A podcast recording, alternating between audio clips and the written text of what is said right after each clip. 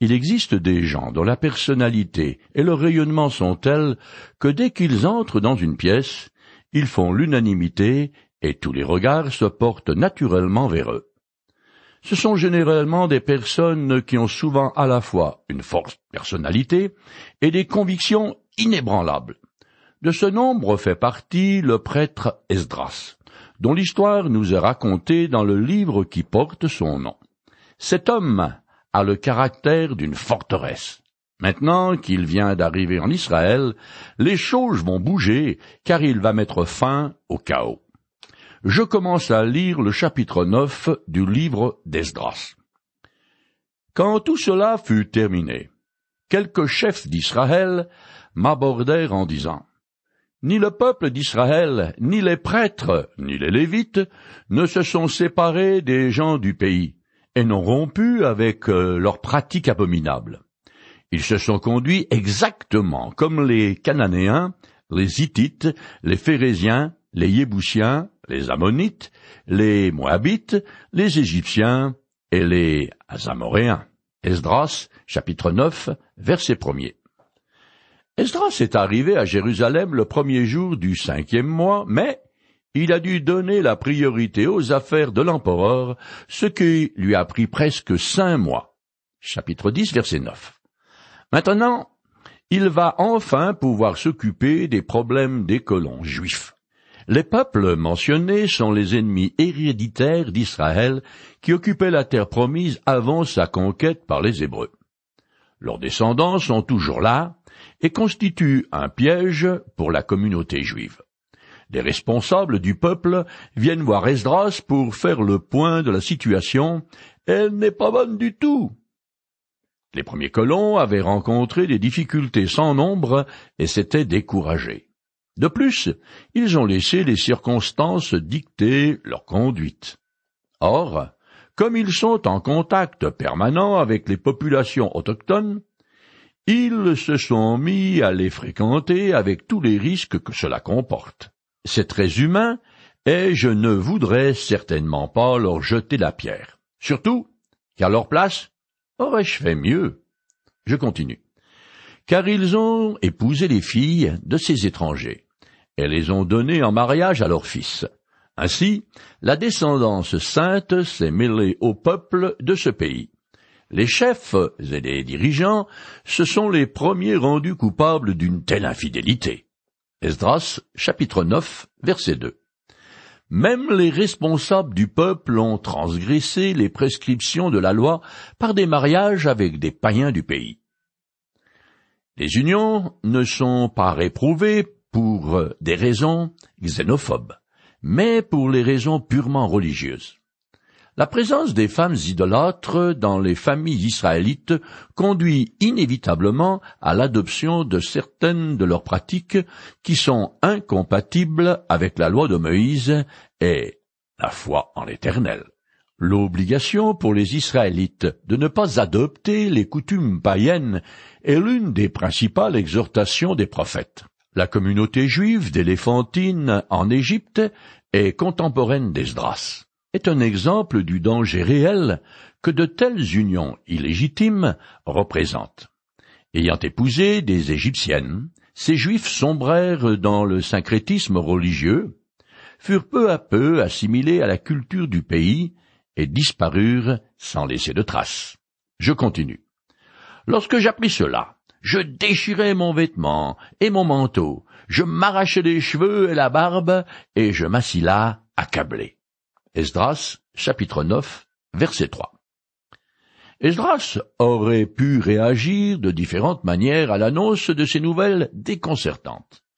Ce qu'il n'a pas fait, c'est brandir l'étoile de David ou un autre signe patriotique. Il n'est pas non plus allé voir ces couples mixtes pour leur faire la morale. Il n'a pas mis sur pied un comité pour examiner la meilleure démarche à suivre. Au contraire, il adopte l'attitude typique des gens pieux de l'Ancien Testament quand ils sont confrontés au péché. Il s'humilie jusqu'à terre devant Dieu. Ce comportement n'est pas un caprice, mais exprime la consternation ou le deuil, sauf que, d'habitude, les Juifs se rasent la barbe et les cheveux. Esdras est le seul exemple de quelqu'un qui, sous l'effet d'une vive émotion, s'est littéralement arraché des poils, manifestant ainsi une colère violente. Il éprouve un choc terrible car il entrevoit déjà le danger pour les colons de disparaître s'ils se mélangent avec les habitants du pays comme l'ont fait ceux d'Éléphantine en Égypte. Il sait aussi que c'est à cause de ce genre d'union idolâtre que le peuple a été décimé par ses ennemis et emmené en captivité. Donc, Esdras exprime symboliquement que l'heure est très grave. Je continue. Autour de moi se réunissent, à cause de cette infidélité des anciens exilés, tous ceux qui étaient respectueux des paroles du Dieu d'Israël. Je restais ainsi assis, accablé, jusqu'à l'offrande du soir. Puis, au moment de l'offrande du soir, je sortis de mon abattement et me relevai. Je portais encore mon vêtement et mon manteau déchiré. Je tombais à genoux et je tendis les mains vers l'Éternel mon Dieu. Esdras, chapitre 9, les versets 4 et 5. Les rapatriés, qui sont fidèles à l'Éternel, se réunissent pour s'humilier. Ils craignent que Dieu punisse à nouveau le peuple d'une manière ou d'une autre. L'attitude d'Esdras, puis sa prière, vont révéler la trempe extraordinaire de cet homme il comprend bien que tout Israël est tenu d'obéir aux termes de l'alliance avec l'Éternel. Et comme des chefs du peuple sont également coupables, le châtiment divin risque de tomber sur tous. Le geste du pénitent qui consiste à tendre les mains vers Dieu est très symbolique. Il signifie qu'il n'a rien à cacher, qu'il met son âme à nu devant son Créateur et qu'il implore sa miséricorde. L'apôtre Paul fait référence à cette attitude d'humiliation dans l'une de ses épîtres. Je lis le passage. C'est pourquoi je veux qu'en tout lieu les hommes prient en élevant vers le ciel des mains pures, sans colère ni esprit de dispute. 1 Timothée chapitre 2 verset 8. Je continue le texte. Je lui dis, Mon Dieu, je suis trop rempli de honte et de confusion pour oser lever les regards vers toi, ô mon Dieu, car nos péchés se sont multipliés jusqu'à nous submerger, et nos fautes se sont accumulées et montent jusqu'au ciel. Depuis l'époque de nos ancêtres jusqu'à ce jour, nous avons été extrêmement coupables. C'est à cause de nos fautes que nous, nos rois et nos prêtres, nous avons été livrés au pouvoir des rois des nations pour être tués, déportés ou pillés, et pour que la honte couvre encore aujourd'hui nos visages. Esdras, chapitre 9, les versets 6 et 7. Bien qu'Esdras n'ait personnellement aucune responsabilité dans cette sinistre affaire, il s'associe aux fautes de ses ancêtres et aux péchés commis récemment par les colons. Il les confesse comme si c'étaient les siens parce qu'il est plus conscient qu'eux de la gravité du mal commis. Il parle et agit comme le représentant de tout Israël tout comme Moïse, qui, en son temps, montait au créneau pour être le médiateur et l'intermédiaire entre le peuple d'Israël et l'Éternel. Quelques années plus tôt, vers la fin des soixante-dix années d'exil, le prophète Daniel avait adopté la même attitude qu'Esdras. Je lis un extrait de cette très longue prière. Ah Seigneur, Dieu grand et redoutable, toi qui demeures fidèle à ton alliance, nous avons mal agi, nous nous sommes rendus coupables, et nous nous sommes révoltés contre toi, en nous détournant de tes commandements et de tes lois. Nous n'avons pas écouté tes serviteurs les prophètes, mais toi, Seigneur, notre Dieu, tu as de la pitié, et tu pardonnes, alors que nous nous sommes révoltés contre toi. Nous ne t'avons pas obéi. Éternel notre Dieu, nous n'avons pas vécu selon les lois que tu nous as données. Tout le peuple d'Israël a transgressé ta loi et s'est détourné pour ne pas entendre ta voix. Alors, toutes les imprécations inscrites dans la loi de Moïse se sont déversées sur nous parce que nous avons péché contre Dieu. Et nous, nous ne t'avons pas imploré, Éternel notre Dieu, nous ne nous sommes pas détournés de nos fautes, et nous n'avons pas été attentifs à ta vérité. Nous ne t'avons pas obéi. Nous avons péché. Nous avons fait le mal. Daniel chapitre 9, les versets 4 à 15. Suite à la prière de Daniel, et dans l'ordre chronologique des événements, nous avons celle du prêtre Exdras. Ensuite, il y avait l'intercession de Néhémie qui lui aussi priera de cette même façon. J'en lis un extrait. Tu as été juste dans tout ce qui nous est arrivé, car tu as agi en toute fidélité, alors que nous, nous avons fait le mal. Nos rois, nos dirigeants, nos prêtres et nos ancêtres n'ont pas appliqué ta loi et n'ont pas respecté tes commandements. Ils n'ont pas prêté attention aux avertissements que tu leur adressais. Ils ne t'ont pas adoré et ne s'en sont pas détournés de leurs mauvaises actions. À présent, nous voici esclaves. Les moissons abondantes profitent au roi que tu nous as imposé à cause de nos fautes. Chapitre 9, les versets 33 à 37. Un négro spirituel dit, à juste titre, ce n'est pas mon frère, ce n'est pas ma sœur, mais c'est moi, ô Seigneur, qui ai besoin de prière. Esdras commence son intercession à quinze heures de l'après-midi parce qu'il veut faire monter sa prière au ciel en même temps que la fumée des holocaustes et de l'encens qui correspondent à l'offrande du soir. Je continue la prière d'Esdras. Cependant, depuis peu, Éternel notre Dieu, tu nous as fait la grâce de laisser quelques survivants de nos peuples subsister et de nous accorder un endroit pour nous établir dans ton saint pays. Toi, notre Dieu, tu illumines ainsi nos yeux de ta lumière et tu nous redonnes un peu de vie au milieu de notre servitude, car nous sommes des esclaves, mais notre Dieu ne nous a pas abandonnés dans notre servitude. Il nous a manifesté de la faveur dans nos rapports avec les empereurs perses pour ranimer notre énergie afin que nous rebâtissions le temple de notre Dieu et que nous le relevions de ses ruines. Il nous a procuré comme un mur protecteur en Juda et à Jérusalem. Esdras, chapitre 9, les versets 8 et 9. Esdras reconnaît la grâce de l'Éternel qui a protégé les Israélites jusqu'à là et qui leur a permis de retourner dans leur pays sans encombre. C'est aussi grâce à Dieu qu'ils ont bénéficié de la faveur des monarques perses, qui, la plupart du temps, étaient favorables aux Juifs. Cyrus le Grand fut le premier à leur accorder l'autorisation de retourner en Palestine. Darius confirma le décret de son père et son fils, Xerxès, accorda aux Juifs de nombreux privilèges. Artaxerxès autorisa Esdras et Néhémie de retourner dans leur pays, emmenant avec eux qui voulait bien les suivre. Non seulement les empereurs perses ont rendu aux Israélites tous les ustensiles du temple que les Babyloniens avaient pillés, mais ils y ont ajouté toutes sortes de richesses afin que le projet de reconstruction du temple réussisse et que le culte de l'Éternel soit rétabli. Je continue. Maintenant, après ce qui est arrivé, que dirons-nous? Ô notre Dieu, car nous avons désobéi au commandement que tu nous avais transmis par l'intermédiaire de tes serviteurs les prophètes. Tu nous avais prévenus en disant Le pays dans lequel vous entrez pour en prendre possession est souillé par l'impureté des populations de ces contrées qui l'ont rempli, d'un bout à l'autre de leurs pratiques abominables et de leurs actions impures.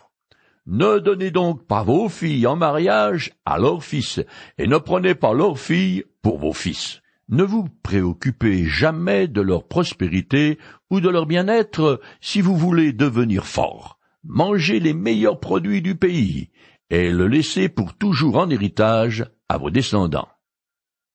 Esdras, chapitre 9, les versets 10 à 12. Esdras répète les ordonnances que l'Éternel avait communiquées aux Hébreux quand ils ont pénétré et occupé la terre promise. Deutéronome, chapitre 11, les versets 8, chapitre 33 et verset 7. En gros, il dit donc aux colons, Prenez tout pour vous et ne laissez rien aux autres. Le moins qu'on puisse dire est qu'une telle conduite ne correspond pas bien à ce qui est aujourd'hui considéré politiquement correct. L'idolâtrie pratiquée par les Cananéens était accompagnée de rites immoraux pires que ce qui paraît-il circule librement sur l'Internet. Ce n'est pas peu dire. Esdras confesse donc la faute présente des colons juifs, reconnaissant devant Dieu qu'ils n'ont aucune excuse. Même les chefs du peuple ont désobéi à la loi de Moïse en participant aux partouzes cananéennes. L'attrait de la débauche est profondément enraciné dans le cœur perverse des hommes et donc aussi des Israélites. Dès que les Hébreux sont arrivés aux portes du pays de Canaan sous la conduite de Moïse, ils se sont livrés à l'idolâtrie avec les femmes moabites. Puis, à peine étaient-ils installés dans leur pays qu'ils ont commencé à se mélanger au peuple d'alentour qu'ils avaient partiellement chassé et à s'adonner à leurs pratiques abominables. Comme l'obligation pour Israël de se tenir à l'écart du monde païen est le fondement de la théocratie, dans sa patience, Dieu leur envoya prophète sur prophète, mais sans résultat durable. Dans le livre des juges, on lit Ils épousèrent leurs filles, donnèrent leurs propres filles et leurs fils, et adorèrent leur Dieu. Juge chapitre 3, verset 6. Cette conduite, sévèrement condamnée par les prophètes, n'ayant jamais totalement cessé, le couperet divin finit par tomber, et les deux royaumes israélites furent rayés de la carte, et les populations tuées ou emmenées en captivité. Je continue le texte.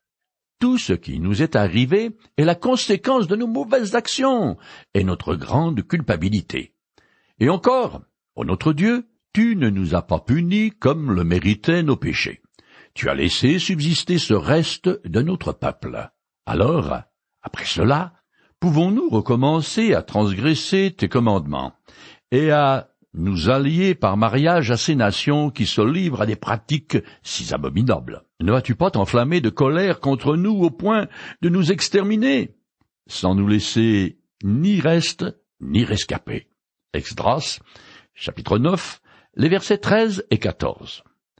Cette prière publique d'Esdras, qui exprime un sincère chagrin, a eu un effet dramatique sur les colons juifs.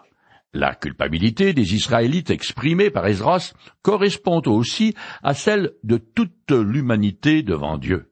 Dans le Nouveau Testament, l'apôtre Paul l'exprime ainsi. Il n'y a pas de juste, pas même un seul, pas d'homme capable de comprendre, pas un qui cherche Dieu. Ils se sont tous égarés, ils se sont corrompus tous ensemble. Il n'y en a pas qui fassent le bien. Non, pas même un seul. Leur gosier ressemble à une tombe ouverte. Leur langue sert à tromper. Ils ont sur les lèvres un venin de vipère. Leur bouche est pleine d'aigres malédictions. Leurs pieds sont agiles quand il s'agit de verser le sang. La destruction et le malheur jalonnent leur parcours. Ils ne connaissent pas le chemin de la paix. À leurs yeux, révérer Dieu n'a aucun sens. Romains chapitre 3, les versets 10 à 18. Le verdict est sévère. J'en conviens. Mais c'est ainsi que Dieu nous voit, et ce n'est pas en essayant de cacher sa tête dans le sable qu'il change quoi que ce soit à notre problème de fond. Comme l'écrit le prophète Jérémie, le cœur de l'homme est tordu par-dessus tout, et il est incurable. Jérémie, chapitre 17, verset 9. Dans sa prière, Esdras reconnaît que le châtiment subi par les Israélites a été une juste rétribution divine de leurs actions. En d'autres mots, ils ne l'ont pas volé. D'autre part, ajoute Ezras, la punition a été administrée avec mesure car Dieu a retenu son bras en quelque sorte. En d'autres mots, le peuple élu n'a pas vraiment été traité comme le méritait sa rébellion. Alors maintenant, Esdras craint qu'à l'image de leurs ancêtres, les colons soient déjà allés trop loin qu'ils avaient abusé de la patience de l'Éternel. Il redoute que cette nouvelle infidélité ait attisé sa colère divine au point qu'il déciderait d'anéantir tous ces colons infidèles, ce qui aurait des conséquences les plus dramatiques pour tout Israël. En effet, il deviendrait alors presque impossible de trouver des volontaires juifs pour quitter la Perse et retourner au pays afin de le repeupler. je finis ce chapitre. Éternel, Dieu d'Israël, tu es juste, et tu as laissé subsister un reste de notre peuple jusqu'à ce jour. Nous voici devant toi, avec notre culpabilité, alors que personne ne peut tenir ainsi en ta présence. Esdras, chapitre 9, verset 15. Esdras termine sa prière en mentionnant la justice de Dieu. Non pas pour qu'il l'exerce, ce qui amènerait la destruction des coupables, mais pour réveiller la conscience des colons. L'Éternel a été juste en réduisant Israël à un petit reste.